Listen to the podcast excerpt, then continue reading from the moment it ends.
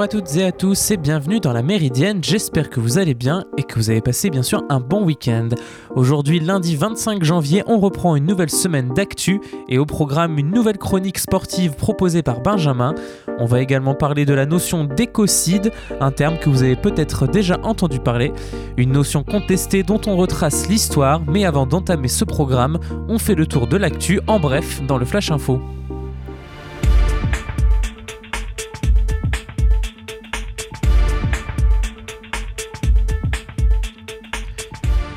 Israël ouvre une ambassade aux Émirats Arabes Unis.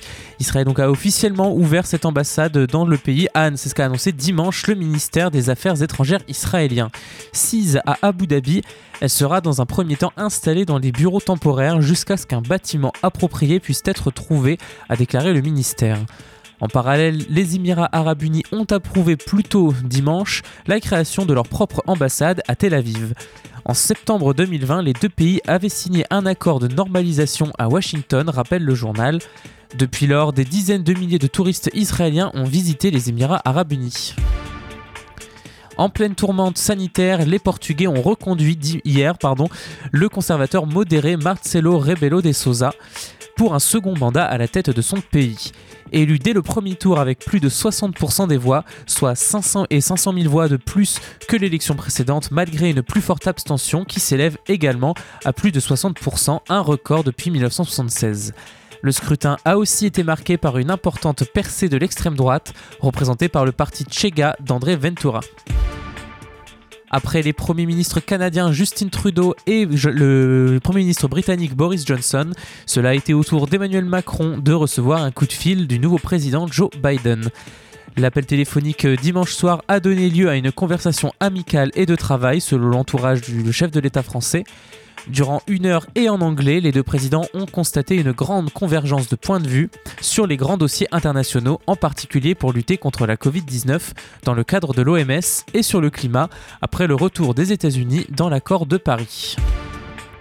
Toujours Joe Biden va également rétablir les restrictions d'entrée aux États-Unis. Le président américain réimposera lundi une interdiction d'entrée dans le pays à la plupart des citoyens non américains qui se sont rendus au Royaume-Uni, au Brésil, en Irlande et dans une grande partie de l'Europe.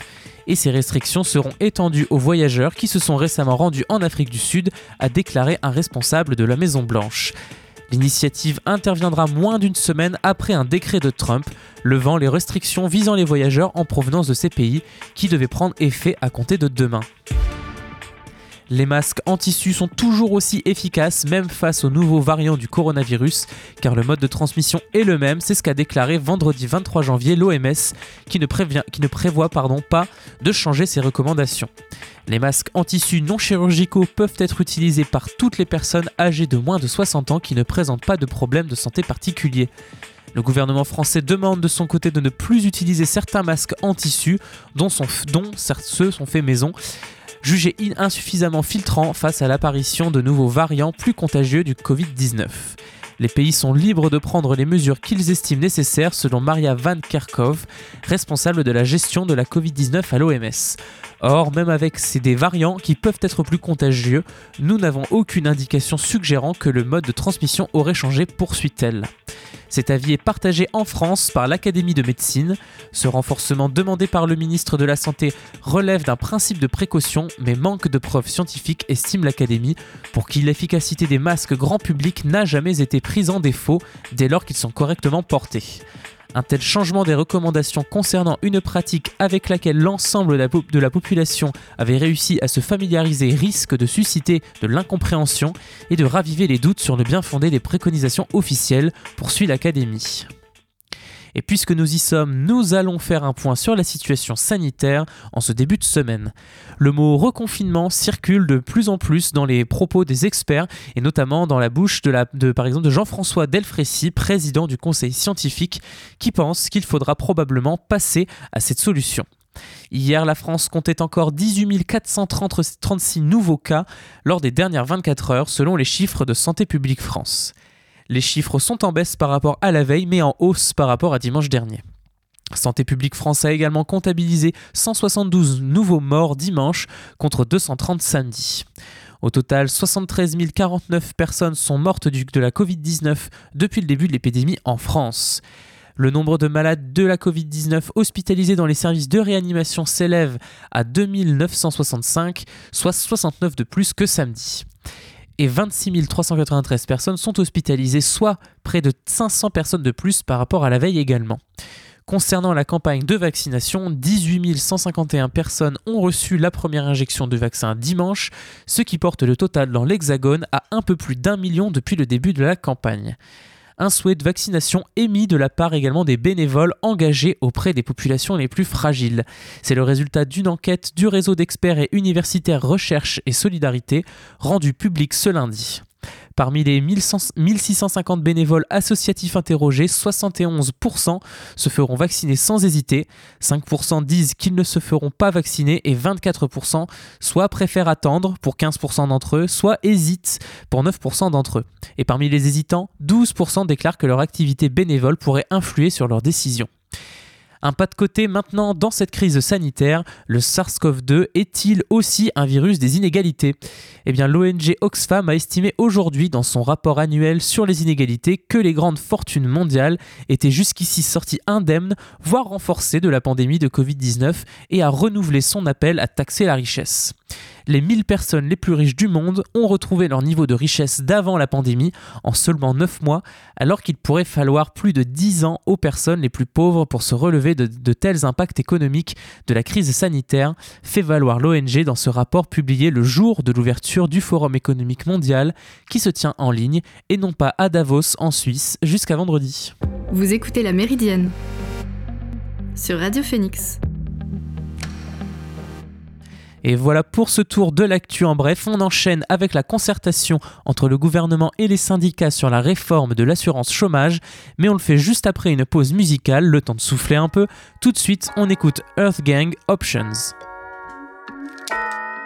I don't believe in you.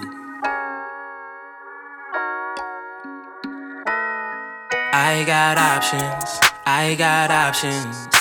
Got a million people watching, yeah, they clocking, yeah, they clocking. I got options. I got options, baby. Got a million people watching, yeah, they clocking, cause I'm popping. I don't believe in you. I don't trust the things you do, it's only for TV crews.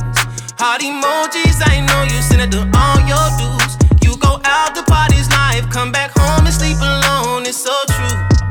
You hang up that brand new dress, you clean up that same old mess, but it's beautiful. First it's no and then it's yeah, so complex. Better watch the things you put me through. No, this ain't a match, but sex on fire.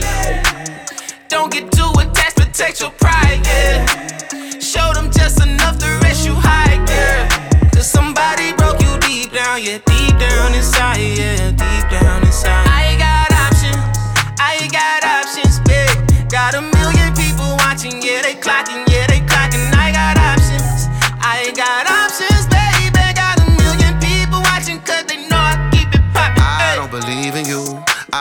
reason to. Eyes that can see through you. I still be needing you. Yeah, it's a vibe, baby, it's a vibe. I don't want no drama, I want a vibe. I just wanna come and get the light. Like, when I be inside, you gon' feel alive. Though you screaming out that you finna die. Either I'm good at this or you get in line. That's old Lou, that's right. With young old Lou, that's right. And I know, know you fine, fine, but my wild can't fight cause I got options, yeah. I got options, baby. Got a million people trying to see me. I can be more honest. I got options, yeah. You got options, baby. If you ever try to leave me, I'ma see you when I see you. I I'm got out. options. Woo. I got options, babe. Got a million people watching, yeah, they clocking, yeah, they clocking. I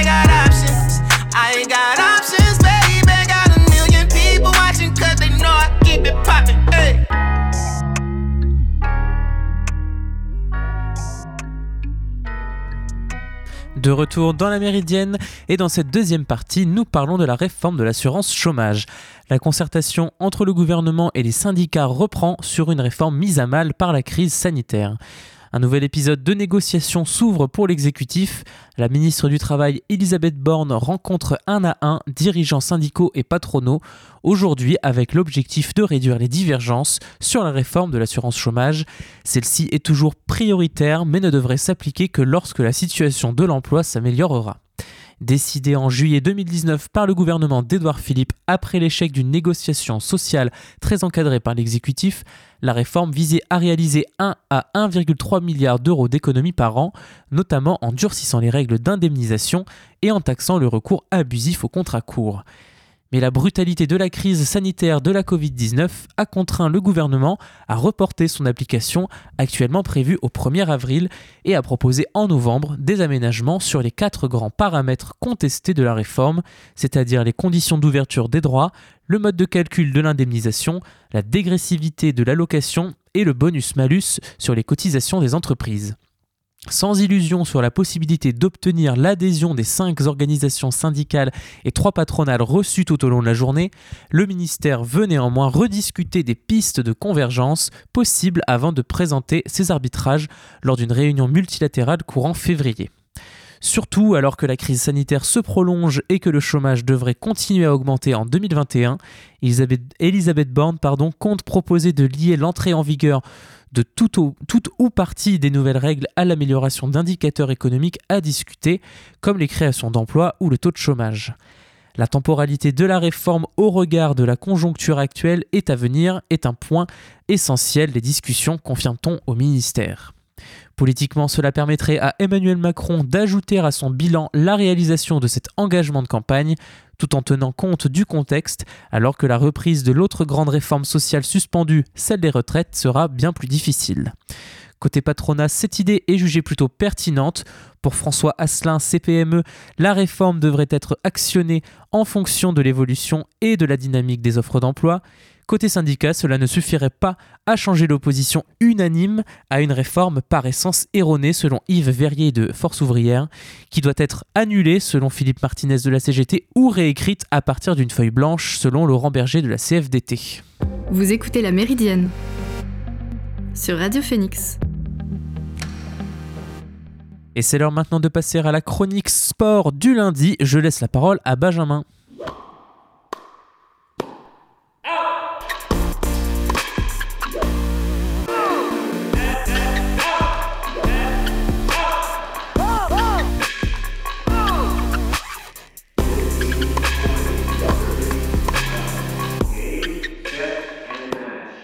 Week-end catastrophique pour le sport canet qui vit décidément un mois de janvier plus que compliqué.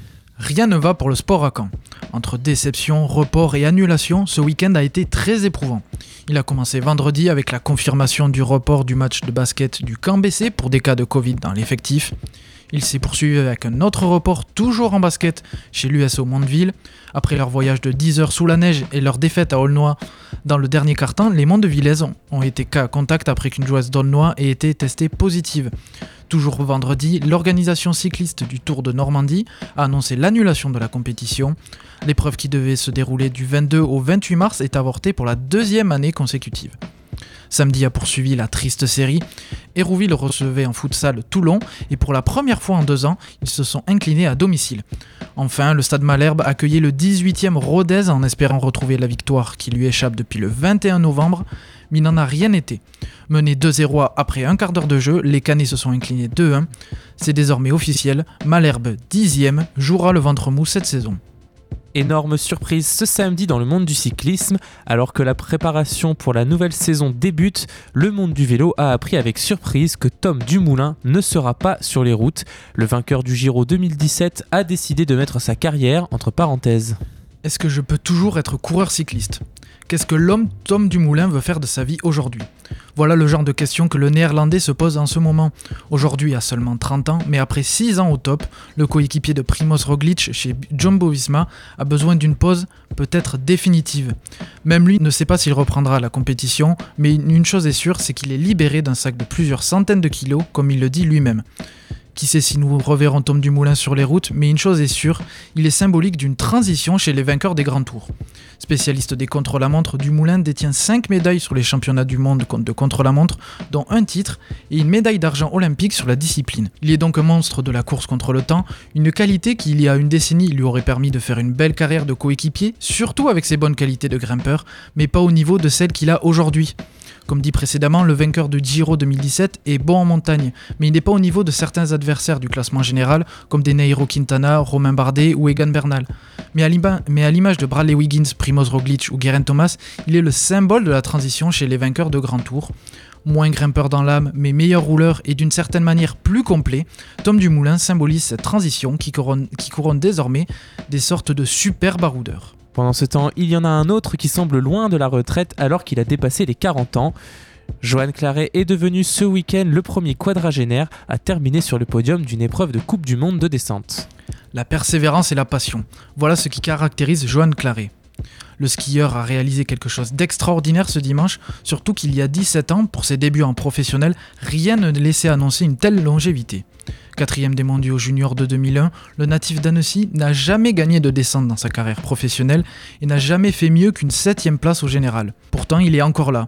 C'est d'autant plus admirable qu'il n'a pas été épargné par les blessures, devant même se faire opérer pour des douleurs au dos en 2013, alors qu'il a déjà 32 ans. Pas de victoire, des, blessures, une impossibilité de jouer le classement général, la trentaine passée, nombreux sont ceux qui auraient lâché l'affaire dans pareilles circonstances, mais pas le français. Bourreau de travail qui ne rate jamais une séance et suit une hygiène de vie parfaite, Johan Claret mène la vie dure aux jeunes pendant les séances de musculation, et cela se retrouve sur les pistes où il n'a jamais été aussi fort que depuis deux hivers. Et aujourd'hui, à 40 ans, il devient le premier quadragénaire à monter sur un podium pendant sa meilleure saison avec une troisième place au général. Et l'histoire ne va pas s'arrêter pour ce passionné qui a décidé de continuer au moins un an de plus pour enfin décrocher sa première victoire. Et un autre quadra toujours au top, c'est Tom Brady. Cette nuit, le quarterback s'est qualifié pour le Super Bowl du 7 février avec son équipe des Tampa Bay Buccaneers, où il affrontera les Kansas City Chiefs de Patrick Mahomes. 21 saisons pour 10 Super Bowls. Tom Brady possède énormément de statistiques sur lui, mais celle-ci est sûrement la plus impressionnante. Et 2021 ne fait donc pas exception pour le vétéran de 43 ans qui devient le plus vieux joueur à disputer un Super Bowl. Mais pour y arriver, il a fallu souffrir pour l'ancien des Patriots. Hier soir, lors du choc contre les Packers de Green Bay du légendaire Aaron Rodgers, les Tampa Bay Buccaneers ont été sérieusement bousculés et ont fait mentir les pronostics grâce à une défense de fer en deuxième mi-temps. Après deux premiers cartons maîtrisés par les Floridiens, ces derniers se sont ensuite fait très peur, et particulièrement Tom Brady qui a lancé trois interceptions. Mais l'objectif est atteint pour Tampa Bay qui devient la première équipe à jouer un Super Bowl à domicile pour un choc générationnel. Face à eux, il y a l'Armada Kansas City, champion en titre et monstrueux de domination cette nuit face aux Buffalo Bills. Mais ce match sera aussi l'occasion d'un duel entre Tom Brady, qui vise son septième titre, et Patrick Mahomes, le plus jeune quarterback à avoir remporté un Super Bowl qui vise le back-to-back. Un duel pour passer le flambeau à la jeunesse ou pour devenir immortel. Finale électrique pour le vent des globes. À deux jours de l'arrivée prévue mercredi, ils sont encore cinq à se battre pour la victoire un tour du monde et, pourtant ils sont encore là, empaqués comme s'ils étaient partis depuis quelques jours. Cette édition 2021 du Vendée Globe est décidément renversante. Après des sauvetages spectaculaires, il nous offre désormais un final d'enfer. Hier soir à 22h, les trois premiers se tenaient en moins de 100 000, avec le quatrième et le cinquième en embuscade. Impossible de dire qui arrivera en premier au Sable d'Olonne, même si le bateau du deuxième Charles Dalin augmente sa vitesse d'heure en heure. Pour contrer la tactique du navire Apivia, les adversaires ont promis de jouer le spectacle. Vivement mercredi pour avoir le final de cette aventure incroyable. Et merci à eux pour ce tour du monde haletant et merci Benjamin pour ce tour de l'actualité sportive. Vous écoutez La Méridienne sur Radio Phoenix. Et dans sa dernière partie de la Méridienne, on vous relaie un article de France Info qui revient sur la notion d'écocide, un concept juridique qui fait débat depuis sa création prononcé pour la première fois en 1970 alors que l'utilisation d'un herbicide très toxique par l'armée américaine au Vietnam est contestée. Le terme d'écocide qui caractérise des atteintes délibérées à l'environnement a fait du chemin. Il n'est pas inscrit dans la loi, mais c'est déjà imposé dans le vocabulaire militant. Le terme écocide que les membres de la Convention citoyenne pour le climat espèrent voir gravé dans le texte de loi qui sera présenté en Conseil des ministres le 11 février fait débat depuis un demi-siècle. Députés, juristes, militants, médias, à l'aune des enjeux environnementaux qui se présentent à notre planète, ce mot, objet de toutes les interprétations, alimente espoirs et fantasmes. De quoi parle-t-on exactement lorsque l'on parle d'écocide? Pour comprendre ce concept aujourd'hui popularisé, il faut se pencher sur son origine à la recherche du premier écocide identifié comme tel, c'est-à-dire l'utilisation par l'armée américaine pendant la guerre du Vietnam de l'agent orange, un puissant herbicide. Les conséquences marquent encore aujourd'hui le pays et sa population. Il en sera question lors d'un procès qui s'ouvre lundi 25 janvier, c'est-à-dire aujourd'hui bien sûr, au tribunal judiciaire d'Evry, après le dépôt de plainte de Tran To Nga, une victime franco-vietnamienne contre 26 fabricants de ces produits phytosanitaires. Ce drame environnemental et humain a permis l'émergence du terme écocide, une nouvelle arme sémantique dans l'arsenal des défenseurs de la planète plus de 50 ans après. Comment déloger l'ennemi Comment percer la végétation dense qui recouvre le sud du Vietnam et permettre à l'aviation américaine de bombarder les convoitants Viet Cong qui s'y abritent Dès le début de son intervention militaire en 1955, l'armée américaine se heurte à la forêt, aux champs et aux mangroves, alliés naturels des locaux. Pour en venir à bout, elle trouve sa réponse à domicile, dans ses propres terres agricoles. Aux États-Unis, on utilise des pesticides de façon industrielle dans l'agriculture intensive depuis la fin du 19e siècle, explique Valérie Chansigo, historienne des sciences et de l'environnement. La Seconde Guerre mondiale favorise la diffusion de nouvelles familles d'insecticides comme les DTT et DTTP. L'industrie chimique américaine qui compte déjà dans ses rangs le géant Monsanto développe alors un puissant défoliant, l'agent orange particulièrement dangereux à cause de sa teneur en dioxine, une substance très toxique. Dès 1961, les avions larguent leur traînée blanche sur le sud du pays en disant on estime que 80 millions de litres de produits chimiques ont été déversés sur le Vietnam, ainsi que sur les zones frontalières avec le Cambodge et le Laos. Plus de 20% de la superficie du sud du pays a été touchée, les retombées recouvrent des milliers de villages, la végétation meurt, laissant les populations sans moyens de subsistance et exposées à des taux de dioxine dévastateurs, à l'origine notamment de cancers et de malformations. Car à l'époque, les dangers de ces substances pour la santé humaine défraient la chronique, Dès 1963, la biologiste américaine Rachel Carson fait état dans son livre Printemps silencieux de toutes les études réalisées depuis 1945 sur les dangers du DTT et DTTP et autres pesticides. C'est un moment charnière où l'on commence à dénoncer ces produits. Les biologistes du monde entier observent méduser le déroulement de l'opération Ranch Hand, qui consiste à épandre six herbicides pour détruire la jungle vietnamienne. Parmi eux figure Arthur Galston, éminent professeur de biologie à l'université américaine de Yale dans le Connecticut. Jeune biologiste pendant la Seconde Guerre mondiale, il a lui-même aidé à développer les substances que l'on retrouve dans l'agent orange. Pardon, euh, à l'époque, l'ambition est de nourrir une population mondiale qui ne cesse d'augmenter. En 1945, Galston pensait avoir créé une belle technologie qui sauverait des millions de personnes de la famine. Quand il a découvert que l'armée utilisait cette invention au Vietnam pour tuer des gens, L'idée même que la technologie qu'il a développée pour l'agriculture avec de bonnes intentions était appliquée à la guerre l'a mis personnellement très en colère. Bert Pfeiffer à l'université américaine du Montana, Matthew Messelson à Harvard. Sur les campus, les pontes de la biologie sont au premier rang de la contestation contre la guerre du Vietnam, mais avec leur connaissance, c'est plus précisément contre l'utilisation des armes chimiques qu'ils vont se mobiliser. Ils étaient choqués par la guerre du, Vietnam en général, mais plus encore par ce que, parce que faisait pardon, l'armée américaine de l'argent orange. Ils ont donné l'alerte dès 1964 et les autorités leur ont assuré Ne vous en faites pas, c'est sans danger pour la population, ce à quoi ils répondaient Mais enfin, vous ne savez pas de quoi vous parlez. Mais comment alerter le grand public sur cet agent orange et surtout les autorités américaines? Comment décrire une situation inédite à l'époque? On en reparle juste après une seconde pause musicale. On revient juste après Barbarossa, Awakeners, Awaken Us. A tout de suite dans la Méridienne.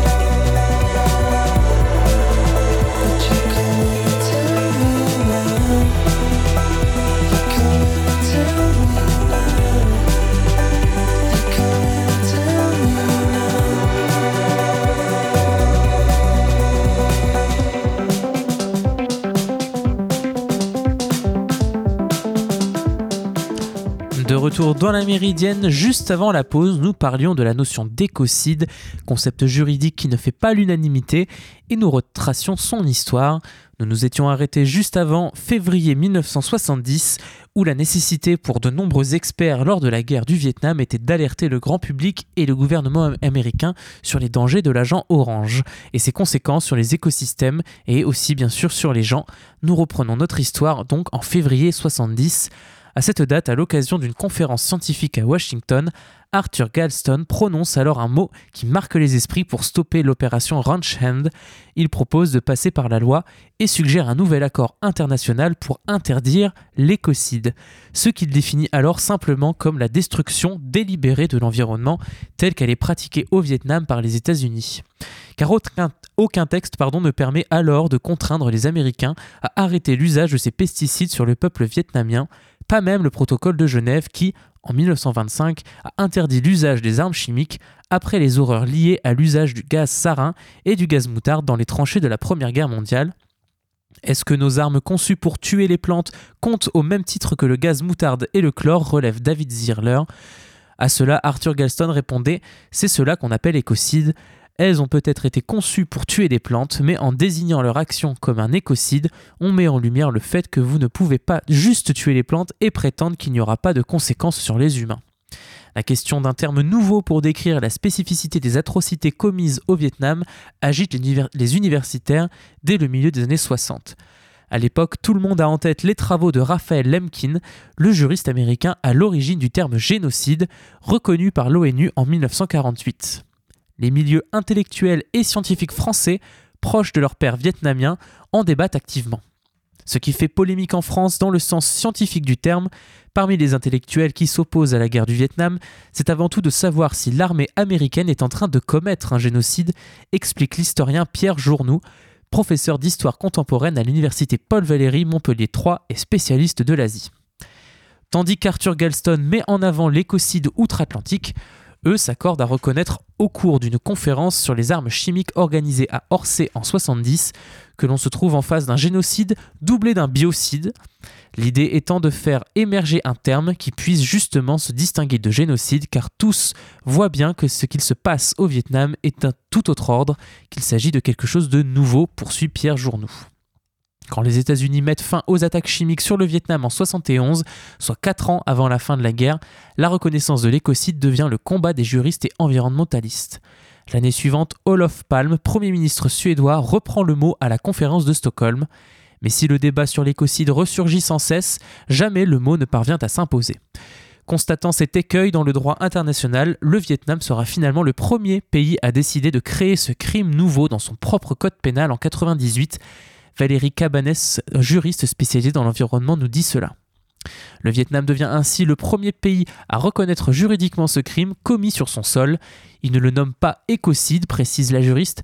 L'article 342 de son code pénal décrit le fait pour toute personne en temps de paix ou en temps de guerre de massacrer massivement des habitants d'une région, de détruire des ressources d'existence et la vie culturelle et spirituelle d'une nation, de bouleverser les bases d'une société en vue de la détruire, ou de commettre tout autre acte de génocide ou de destruction de la vie des êtres vivants ou du milieu naturel.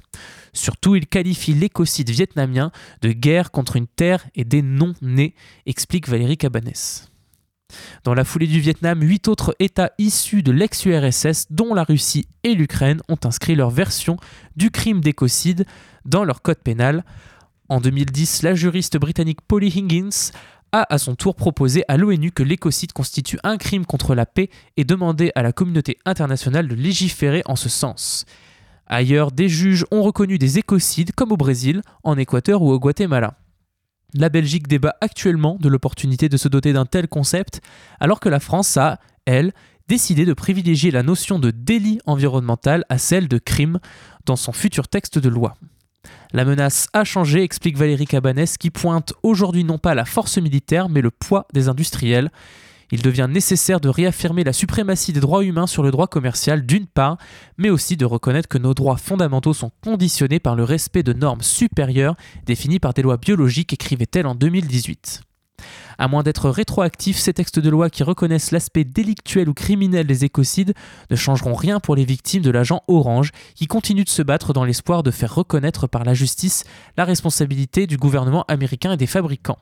S'appuyant sur les lois déjà existantes, des vétérans de l'armée américaine ont réussi à contraindre en 84 ces groupes de l'industrie chimique à les dédommager pour les conséquences graves de l'agent Orange sur leur santé. En revanche, les victimes vietnamiennes n'ont jamais obtenu gain de cause. En 2009, la Cour suprême des États-Unis a ainsi débuté de leur, plainte une association représentant contre les 37 entreprises ayant fabriqué le défoliant. La justice américaine a estimé que l'agent orange n'était pas un, un poison au regard du droit international. Vous écoutez La Méridienne sur Radio Phoenix. Et nous arrivons à la fin de cette émission, j'espère qu'elle vous a plu. Retrouvez la Méridienne en podcast sur phoenix.fm. Je vous donne rendez-vous demain à la même heure pour un nouveau numéro. Prenez soin de vous et passez une bonne journée sur Radio Phoenix.